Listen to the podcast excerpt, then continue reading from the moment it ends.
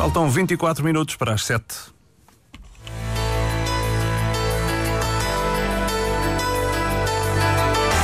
Antena 1 Madeira. Informação. O diretor nacional de Polícia Judiciária relembra que o inquérito aos três arguídos no processo de alegada corrupção na Madeira não está fechado. Luís Neves realça que a investigação da PJ não está em causa, mas admite preocupação face ao que era expectável. O constitucionalista Jorge Reis Novaes, ouvido pela Antena 1, afirma que na lei nada impede que Miguel Albuquerque volte a governar. O Instituto das Florestas e Conservação da Natureza já recuperou uma área de 5 hectares para o pasto na Calheta. São temas em destaque no Diário Regional, com edição de Celina Faria. O controle técnico é do Filipe Carvalho.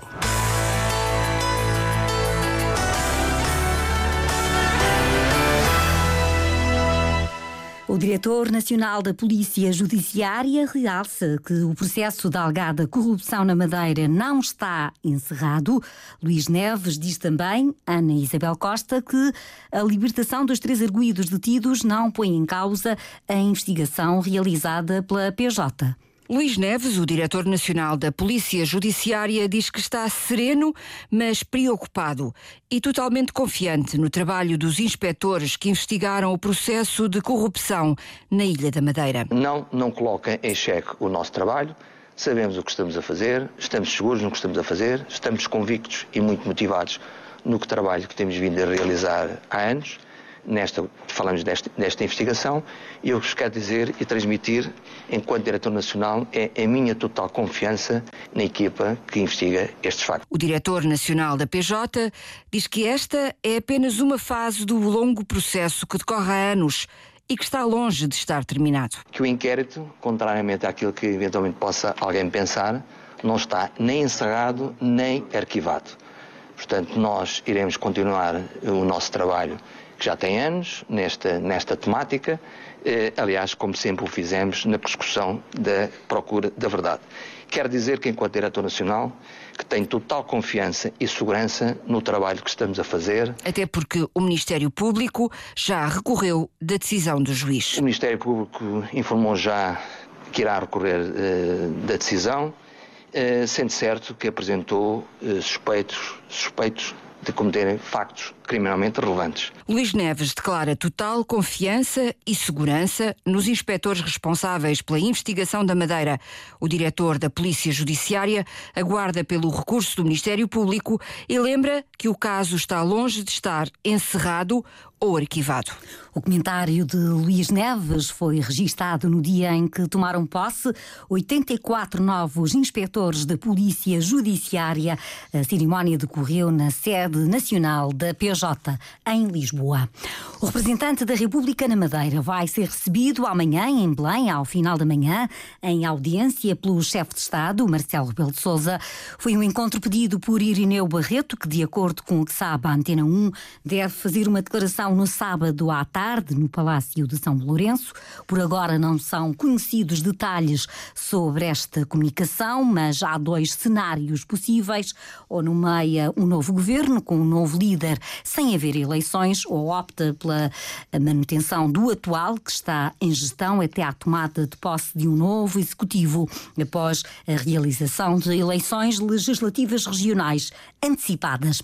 E o constitucionalista Jorge Reis Novaes esclarece que nada impede que Miguel Albuquerque volte a ser presidente do governo. Para isso, basta que, hum, basta que seja o nome apontado pelo PSD Madeira e que o representante da República aceite.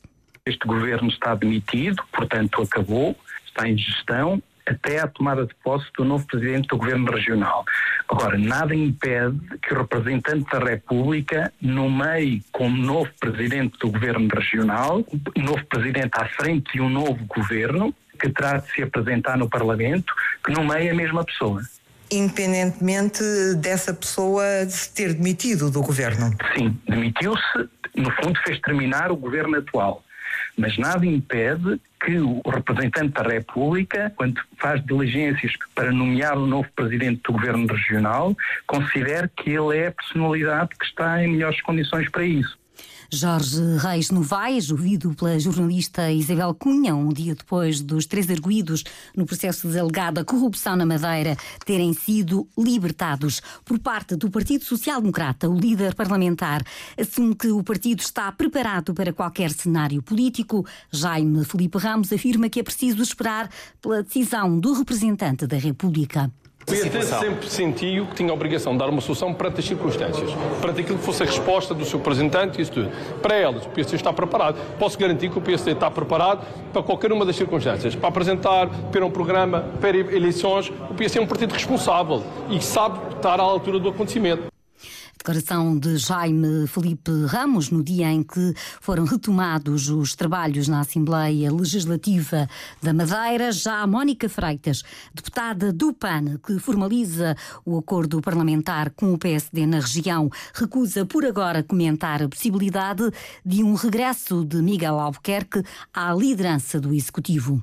Eu acho que isso é um cenário já muito mais à frente uh, e o PAN, aquilo que sempre disse, é que prefere avaliar a situação no presente e com base naquilo que nós temos hoje. E aquilo que nós temos hoje foi uma decisão de facto do juiz. A nível político, a situação mantém-se e continuamos pendentes daquela que é a decisão do representante da República para percebermos que futuro para a Madeira.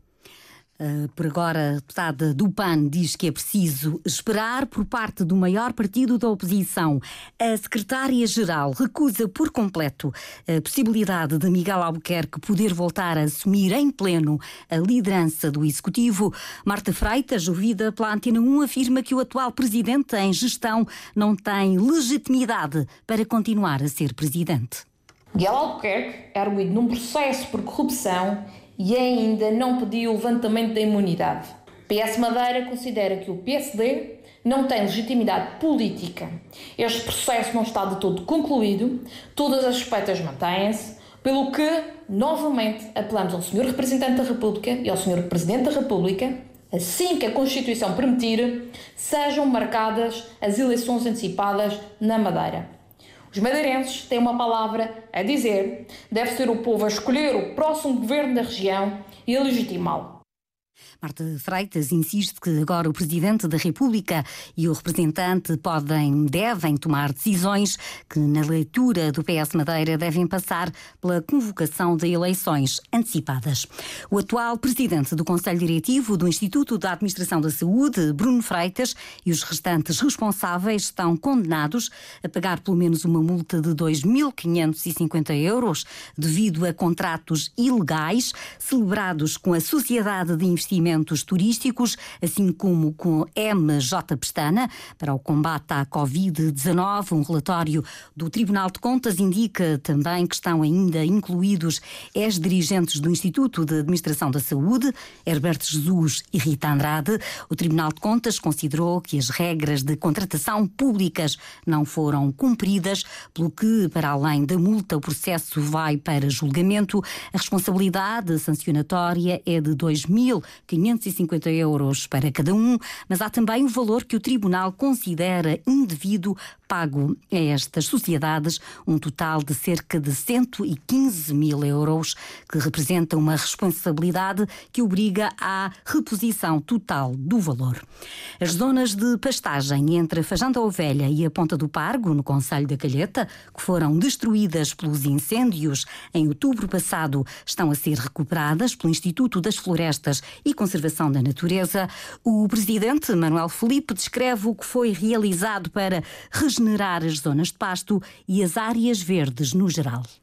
Eram zonas que tinham uma vegetação essencialmente invasora, carqueja e giesta, e, portanto, antes que também essas próprias eh, espécies começassem a surgir após o incêndio, o Instituto disponibilizou as suas máquinas, mobilizando o terreno eh, em alguns casos fomentando a própria sementeira, eh, para criar, obviamente, pasto, diminuir as zonas invasoras, promover alguma regeneração até natural em zonas de, de linhas de água e, obviamente, também criar ali algumas zonas de descontinuidade, ajudando, obviamente, as, as populações locais. Manuel Felipe, ouvido há pouco pelo repórter Pedro Felipe Costa, até agora o Instituto das Florestas diz que já interveio em cerca de 5 hectares nas zonas altas da Calheta. Foi o Diário Regional com edição de Celina Faria, os cuidados técnicos a cargo de Filipe Carvalho.